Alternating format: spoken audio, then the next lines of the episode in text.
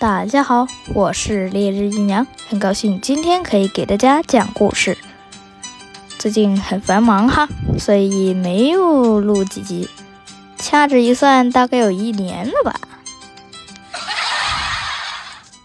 也由不了自己喽，反正我那么爱学习，学业又繁忙。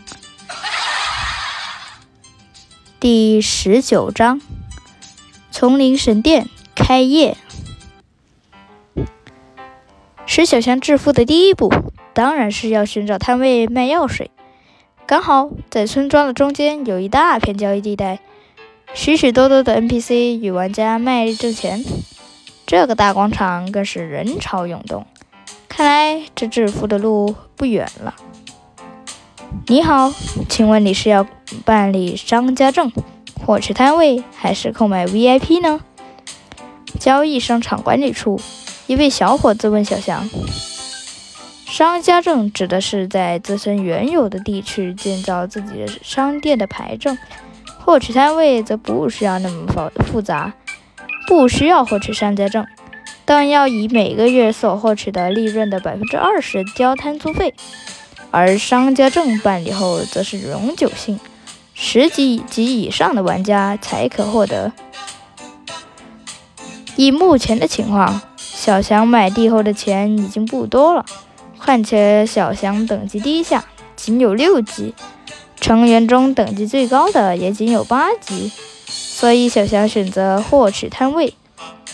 至于那百分之二十的利润，也不放在心上，因为那史蒂夫村庄的玩家非常多，赚的速度赚钱的速度快，数量多，很快就能回本。小伙子带着小翔去交易市场挑摊位了。小翔走来走去，终于在热闹的人群中找到一个摊位，就是有点偏僻。小翔思索了一下，如今我被黑暗帝国追杀，所以做事不能够太张扬。要是被黑暗帝国的眼线发现了，那便插翅难逃了。这位置想了想。简直是太合适了，况且小香也不需要开摊很久。嗯，价格怎么算？小香看了看那位小伙子，围绕着这个摊位问道：“他认为这摊位如此偏僻，手金应该会便宜点吧？”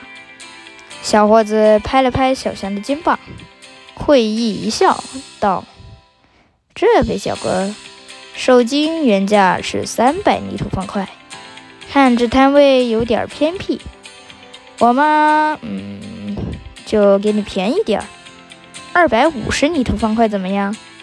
二百五十泥土方块，对于小香来说，这个价位算是偏高的，但是为了赚到更多的钱，为了躲避黑暗帝国的追杀，只能够这样。于是，小翔就决定租一个月。他交付了首金。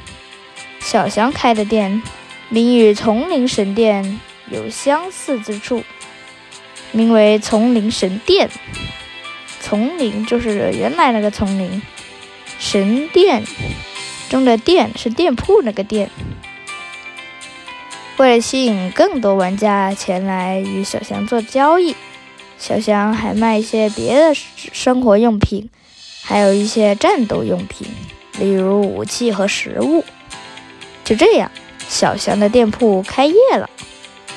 一开始，小翔的店铺还是十分兴兴隆的，因为有很多玩家都喜欢来这种商店里买药水、买食物、买武器。然而，小翔不知道的是。一支黑暗帝国的小分队正逐步靠近小翔的住所，逐步进入史蒂夫村庄，捉拿小翔。本集故事就到这里，我们下集故事再见。大家认为那黑暗帝国的小分队会来这儿做什么呢？我们下集再说。我这儿先整个投票。